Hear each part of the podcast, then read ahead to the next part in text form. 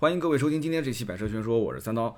现在呢是晚上的十一点多啊，不是我想这么晚录音，而是今天晚上有应酬，一直到很晚才回来。那么回来以后呢，今天周三肯定是得把节目更新了，因此这期节目呢我也不剪了，就是录成什么样就直接上传了，大家呢多多见谅。上海车展的这一次整个活动呢，应该说我们团队来车展是比较有目的性的。那今天跟明天两天，俗称就是练兵啊。为什么这么说呢？目标非常明确，我们第一天要看什么车，第二天要看什么车。上海车展的车实在太多太多了，你要如果想把所有的车都看一遍，不可能也不现实。那么肯定首先是看那些呃首发的，对吧？特别是就是不但是首发，将来还有可能会成为爆款的一些车型。那么其次，我们在有余力的情况下，再做一点其他的事情，比方说出出图文啊，啊做做一些直播啊。那么我们的音频节目是老本行，肯定不用说了嘛。今天就跟大家敞开来聊上海车展这一次的感受。那么首先的感受就是，大家应该看到我微博了嘛？我晒了一张，就是这个应该是什么叫微信运动的步数是吧？我开玩笑的讲，今天但凡是在我的排行榜前二十位的，全是做汽车的媒体啊，都是来上海车展的，一点都不夸张啊。苹果手机打开那个健康，可以看到整个的。一天的行走的里程数，我是走了十三公里多一些。那么我们的摄像两个，一个是十二十二公里多，一个是十四公里多，基本上都差不多，基本上相当于是一个小马拉松了啊。我们还是负重的马拉松，你想是什么概念？就是这样的一种情况下，我在微信的这个运动里面，我也没排到前，就勉强排到第十九名。所以我开玩笑讲，我说今天，今天就是前二十名都是汽车媒体啊，来上海车展的。这一次上海车展比较遗憾的有几件事情啊，首先是说车，首先第一个遗憾的就是沃尔沃的 XC 的六零没来，这是比较遗憾。我们当时一开始上午是以为下午车子要开过来会有一个展示啊，然后问了工作人员也不确定，说有可能。结果下午过去以后发现是真的没来啊，真的没来。我们在想啊，X C 六零这个车算是一个重头戏啊，而且国外其实已经看到这个车了，有什么需要藏着掖着呢？对吧？就是一个缩小版的 X C 九零，但是呢，考虑到这个吉利跟沃尔沃之间的关系啊，这次其实林口是一个林口是一个非常大的一个大头戏啊，林口的展台是限量啊，什么叫限量呢？就是进去一部分人，然后根据人流量要把人围在外面，这个。控制媒体的数量的话，这件事情把人围在外面，让我感觉有点像，有点像什么？像像那些奢侈品品牌是吧？啊，就是像那个 某一些的 C 开头的这个品牌，他就特别喜欢干这件事情。其实里面没有几个客户，但是他就喜欢把很多人拦在外面啊，就造成一个排队的这种景象。呃，怎么说呢？领口我们就提前说吧，啊，先说说这个领口这个车，中文名叫领克啊。今这次上的是叫领口零幺啊，这个版本。领口零幺这个版本呢，其实我倒不是说这个车怎么样啊，这个车本身我们一会儿再评价，而是说这个领克的品牌在这个展台的搭建方面给我的感受印象最深的是什么？一开始大家会觉得说，哦，吉利是想把自己做一个高端品牌出来啊，对吧？然后让这个领口。又是在国外发布，然后国内的各方面的这个宣传的腔调，各都感觉好像很高端。但是到了现场，感受了这一次上海车展之后，我才知道，其实不是高端，而是时尚。就是说，给人感觉，而且我在现场听到很多的一些女孩在一些女性的媒体都在说，跟我一样的感觉，就是哎，感觉好像是。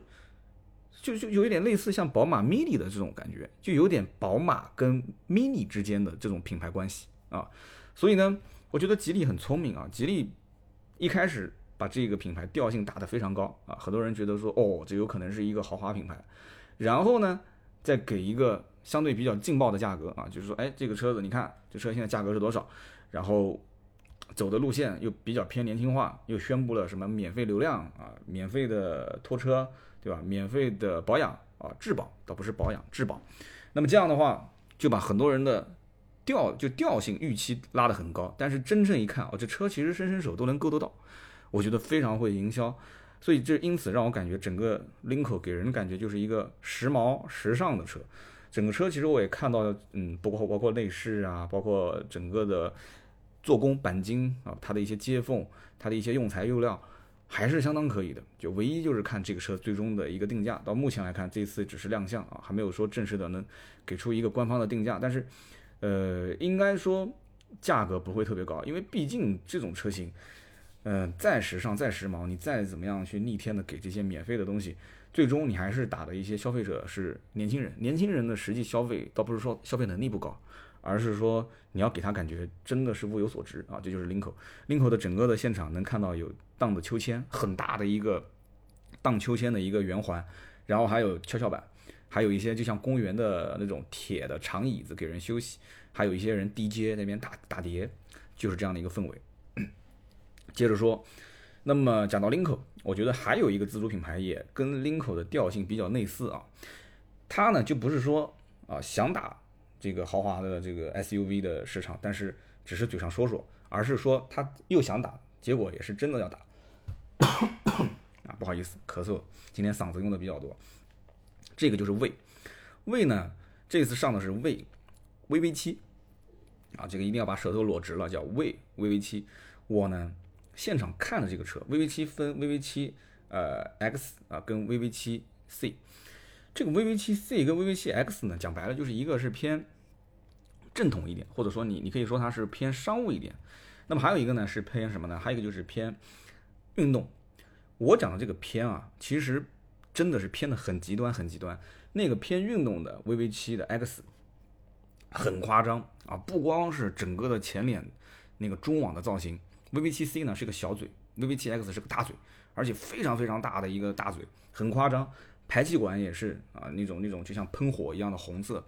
所以 VV7X 的这种造型给我的感觉就是让我很慌张啊。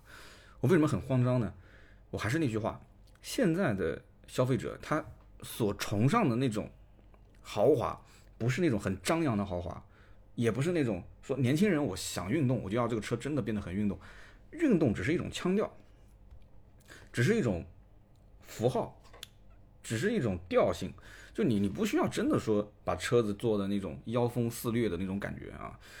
所以 VV 七的这个车今天实际我看了以后，我发现就是它的设计是有点过了。它应该我觉得追随的是那种就是追随什么样的，就是外形看上去好像。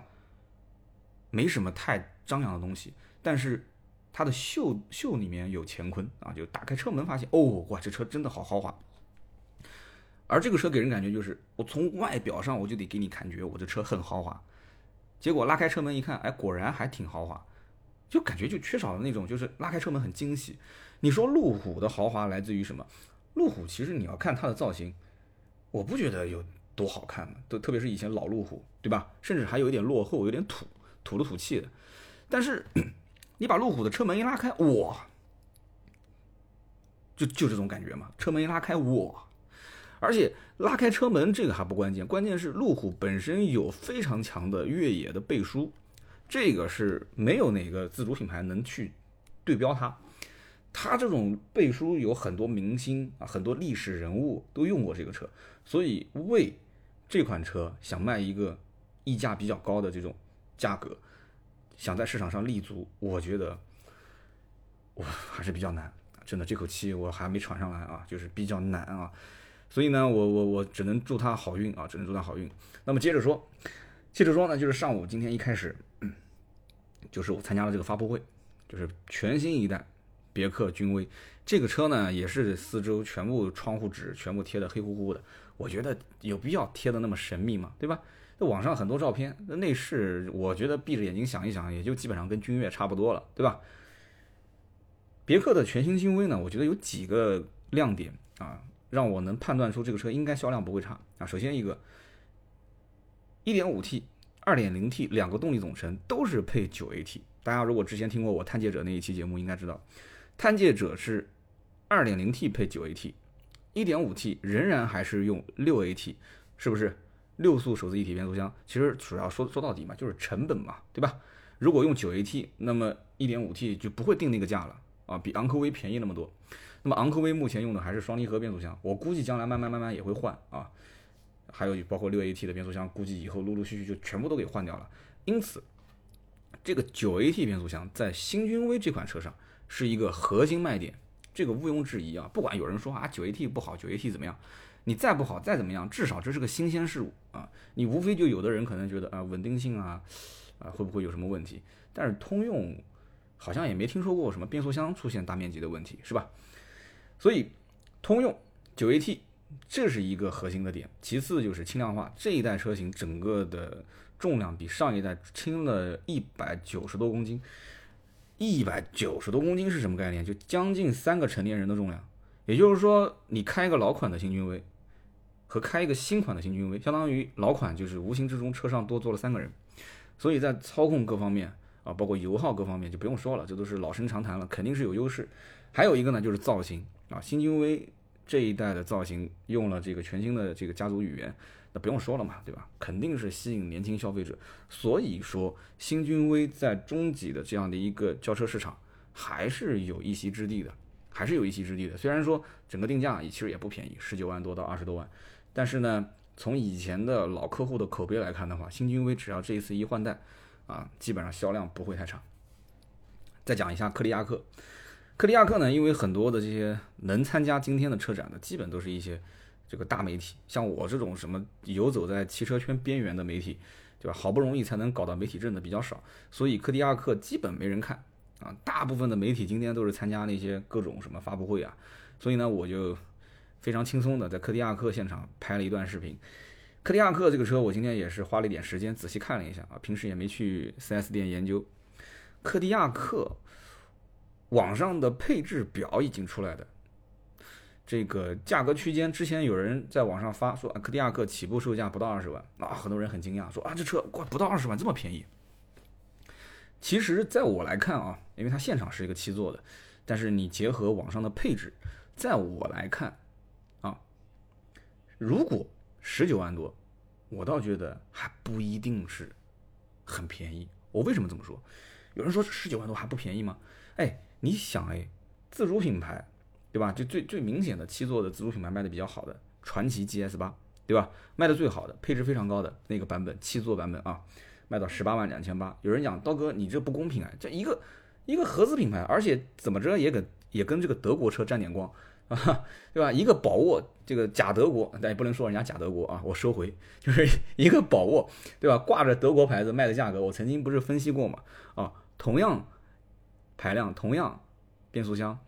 只是我讲的只是排量啊，只是变速箱的形式啊，倒不是说真的是一模一样。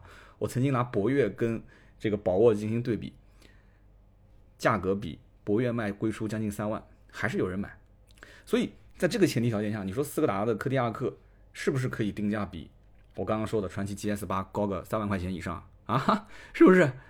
你你说用吉利跟宝沃比，用传祺 GS 八跟斯柯达的这个柯迪亚克比，这？他不吃亏啊，吃亏吗？他不吃亏啊。但是，如果说五座版本定价入门是十九万多，我倒觉得啊，价格不一定算很低。我为什么这么说？其实这个车我看完之后，我发现啊，整个的内饰倒并没有给人感觉说，哎，不错。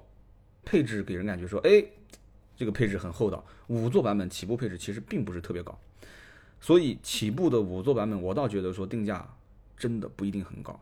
而如果五座版本的定价不高的话，我倒觉得这个车它也不丑。一个不怎么丑的车，定价又不怎么高，五座版本不一定不畅销，这是我下的定论啊。虽然说柯迪亚克一直对外宣称都是一个主打七座的版本，而且我个人判定七座版的 1.8T 的豪华一定是最好卖的，这不用说啊，什么真皮座椅啊、大屏幕啊这些什么都有啊，你基本上也不用去再去折腾了。1.8T 的豪华版。肯定是好卖，但是正式上市，我个人判断五座起售价格应该会比较低，价格只要一低，那自然这个车的销量就不会差啊，这就是我个人判断的一件事情。这边开的空调有点冷啊，空调是自动开的。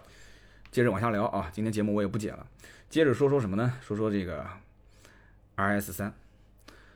奥迪呢是我老本家，但是这一次去奥迪的展台，其实可看的车不多啊。其中一个可以看的车就是这个 RS 三啊，也非常巧碰到了我的老朋友啊，就是我曾经跟你们说过的，全中国卖奥迪的性能车，除了我就这个哥们儿最牛逼啊，结果到现场我问他，我说，哎，这个奥迪是把全国经销商的这个优秀的销售员调过来了吗？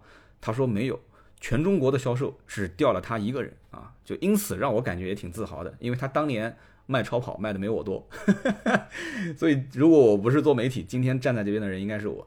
我们俩寒暄了一下，啊，然后呢，我就拍了这个 RS 三的视频。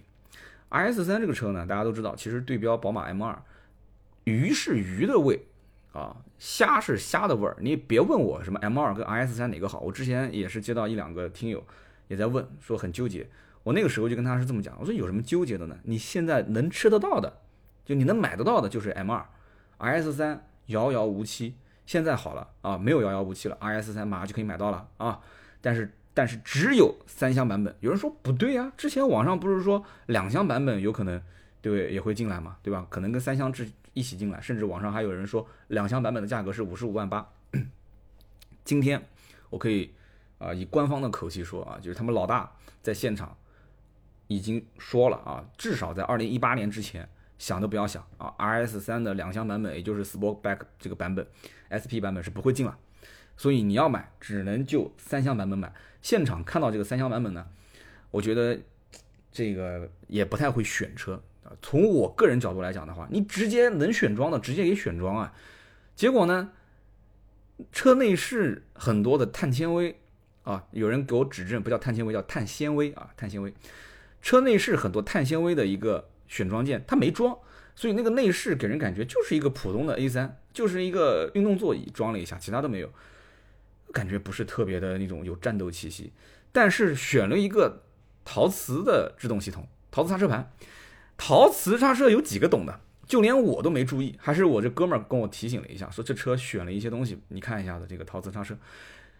你说一个 RS 三本身就很低调的车啊，就是你从尾部去看，无非就是保险杠的造型，一个四排气；从前面看的话，无非就是一个 RS 三的标记，还有一个一个大大的 Quattro 啊。其他基本上也看不出，就是跟普通的 A3 也差不多，就这么低调的一个车型，你不给它把整个车内饰再提升一下，战斗气息，那简直是真说不过去啊！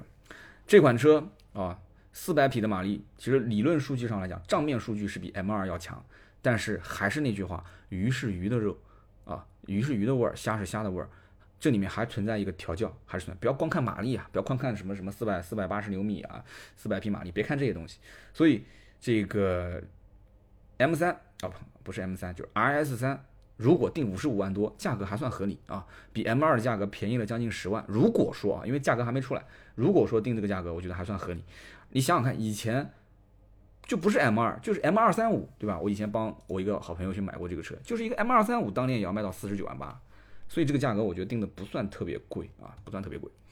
那么继续往下说，EP 九，今天呢是。和这个新浪汽车合作做了一场直播，那么进了这个 EP 九的展台，EP 九，我的个天呐，就整个未来汽车全是 EP 九，我估计也没什么其他车可以摆了，摆的全是 EP 九，几个几个那个股东的车估计全部放过来了，一二三四五六七八九八台，差不多好像是八台车，全部在现场。然后各种展示啊，有的是可以，但不给坐进去；有的是把门打开啊，有的是这个通了电，然后有的是门关着，还是比较震撼的。我曾经给 EP 九的定义很简单，我觉得你想是一个非常会打造产品的人，汽车之家就是一个产品，就是他会去了解客户想要什么东西。他曾经讲的那句话，我觉得很，我还是蛮认可的，就是想要造车，特别是造电动汽车，先要造一辆电动超跑啊，让别人看到我的整个技术储备。我所站的高度，哪怕这车我不卖，我先把技术储备在那个地方，然后再下沉，再下放，下放到民用车上。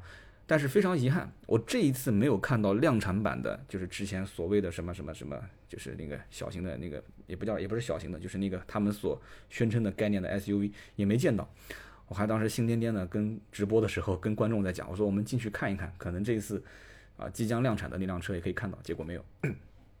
全部都是一 P 九，然后看到一个一个一个老外在现场说 PPT 啊，就互联网公司都喜欢说 PPT，没太看懂啊，没太看懂他当时想要说什么东西。这就是一个互联网汽车公司啊。接着说一说两款日系车啊，也是这次我在现场重点想看的车，一个就是 CRV，CRV 呢，我作为老车主，说实话，这车我肯定得看一看啊。我到现在还在想，当年那个 CRV 卖的很后悔，买菜带孩子、日常代步真的是很实用，很实用。我曾经节目里面说过，它就像一杯白开水啊，平时呢食之无味，但也不是说弃之可惜啊，就你渴的时候你就缺少它。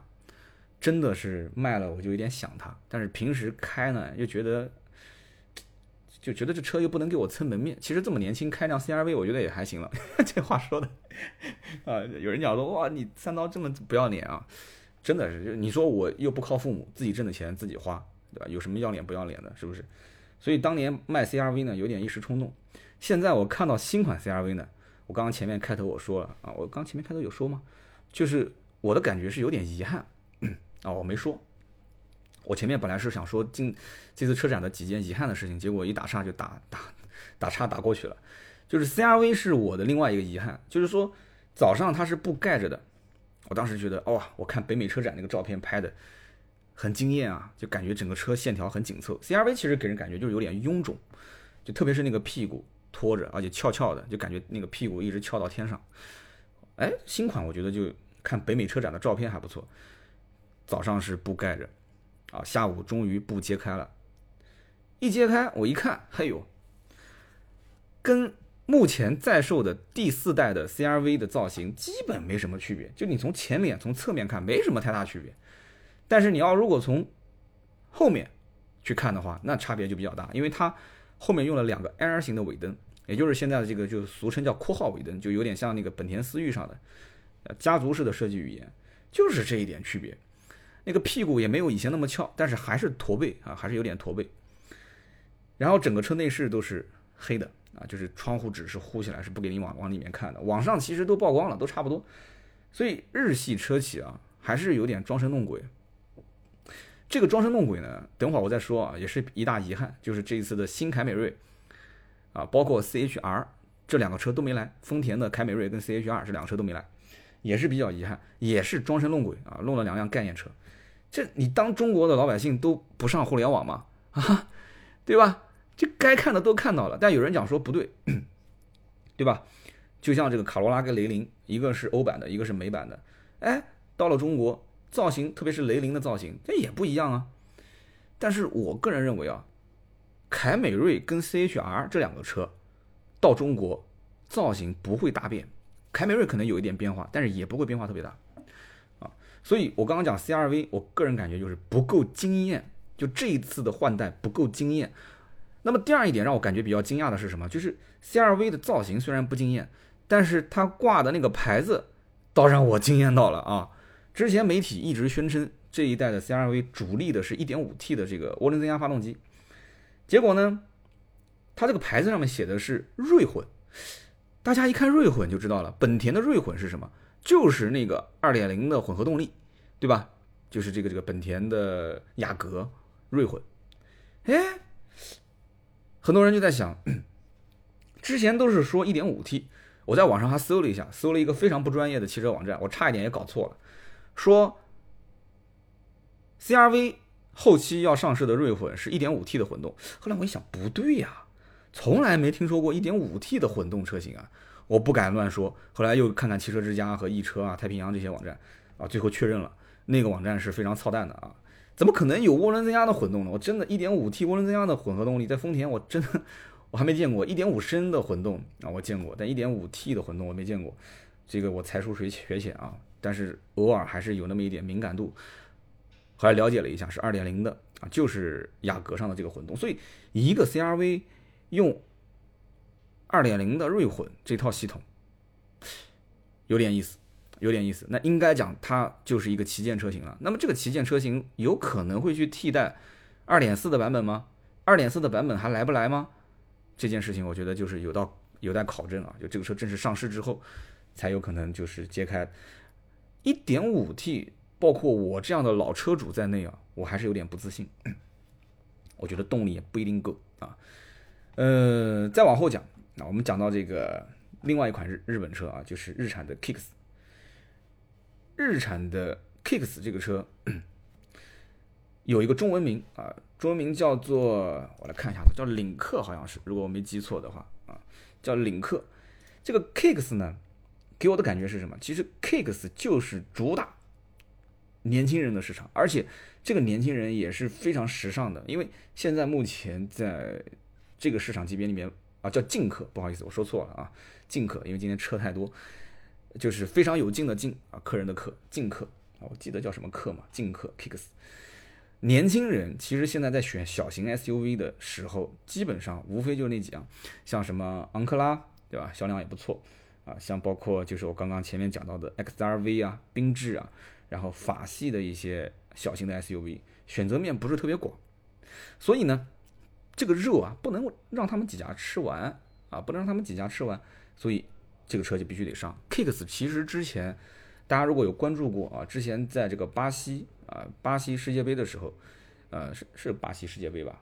这个我要说错了，你们别别喷我啊，反正就是那个那个那个应该是巴西世界杯，当时是这个作为接送用车 Kicks。那么在国外呢，有一款车叫 Juke，J U K E，所以 Kicks 呢，它是在 Juke 和逍客之间的这样一个定位。那有人讲说，逍客我知道，但是逍客再往下，好像没有 SUV 了。错，有，但是在中国贴的不是日产的标，是什么车呢？就是英菲尼迪的那个 ESQ，就是我曾经节目里面也说过的，就长得非常丑的那个车。啊，我说错了，是 EQS 啊，不好意思，这个这个这个车实在是太冷门了。不不不不，ESQ，我的妈，晚上十一点有点脑袋晕了，我想赶在十二点之前把节目给给放出来。ESQ 啊，是 ESQ，这个车子其实在国外就是贴日产的标，就叫 Juke 啊，ESQ。那么因为是进口，所以你不知道这个车国产是卖多少钱。但是进口版本这车也就是卖十八万多啊，十八万多，你可以去掉百分之二十，你算一下，百分之二十到百分之二十五。所以呢，这个 Kicks 也就是叫劲客这款车，一点五升的排量跟逍客是一样，不用说，这个车就是配合逍客去打年轻人的市场。那么因此呢，这个车一定是定价不会超过逍客，然后你再把。英菲尼迪的 ESQ 乘以零点八，你算一下它的这个最低价格是多少？两个车去平均一下，基本就应该能算得出这个车的一个价格区间，也不会特别贵。但是呢，非常时尚，我相信呢，这个车将来的整个的市场预期应该还还是不错啊，也还是不错。最后就说说我们的啊自主品牌传祺 GS 七，这个车是我今天拍摄的最后一辆车，绕了一圈，为什么是最后一辆？倒不是说这个车有多重要，早上呢这个车没发布。到了下午呢，这个车发布了，我呢又在离它最远的那个馆啊，实在是走不动了，所以呢，索性就是放到我离开上海车展的时候呢，就从这个馆穿过去的时候就随机拍一下。传奇的 GS 七，我之前节目里面也曾经提到过啊，这个车，你想想看，GS 八本身卖的就好，GS 七跟 GS 八通用 2.0T 的这一套动力总成。G S 八的十八万两千八那款卖的是爆款，G S 七现在官方就这次公布是整个价格区间是十五万五千八到二十二万九千八，这个前提条件是用那一套二点零 T 的动力总成的前提下，也就是说它起售十五点五八万的这个只只是预售啊，真正发布的时候应该会更低，也就是说这个起售价格就是二点零 T 一个二点零 T 的五座版本长得又像 G S 八卖。十五万五千八，就比它稍微小一点啊。其实你要看这个车内饰跟 GS 八几乎一模一样，外形也无非就是从 C 柱开始，跟 GS 八有点区别。那么因此这个二 T 车型目前来看销量应该不会差。就整个的，就是你想买五座车又希望配置高一些，但是你不太在乎空间比较小，你可以买这个车。但是这个车的竞争对手也很多，因为我曾经在聊 GS 八的时候我就说过，我说 GS 八的五座车型的竞争力不够。啊，跟其他的一些同级别的车去比，还是略差一些。GS 七填补了这个空白，啊，就接接力棒嘛，老大老大有强项，但也有弱项，就小老弟就过来接个棒。但是你别忘了，网络上面传言这个车后期会上 1.8T 的版本，价格肯定会更低。2.0T 起售预售价就幺五五八，你想，1.8T 卖多少钱？我个人觉得，如果他们家这个发动机有排量更低的话，这车还能上更低排量，价格还能更低。今天聊那么多，一二三四五六七八九十十几款车，算够了吧？啊，三刀能力有限啊，真的是能力有限。上海车展，嗓子又开始不舒服了。我这几天在养嗓子，今天真的是这一段时间说话最多的，让我好好休息一下。今天节目的质量可能没平时那么高啊，也没有剪辑，录完赶着上传，大家多多见谅啊，确实很辛苦。但是这个辛苦呢是值得的，一方面给你们带来了一些最新的资讯，算是比较快了吧，对吧？另外一方面呢，也是学习到了很多，真的是学习到了很多，包括现场的很多的一些突发状况。啊，就是经验的积累，人脉的拓展，啊，开阔眼界。好，就这么多。今天这期节目就到这里。更多的原创内容呢，大家可以去新浪微博，包括这个微信订阅号搜索“百车全说”。我现在确实是有点累了，我们下期接着聊，拜拜。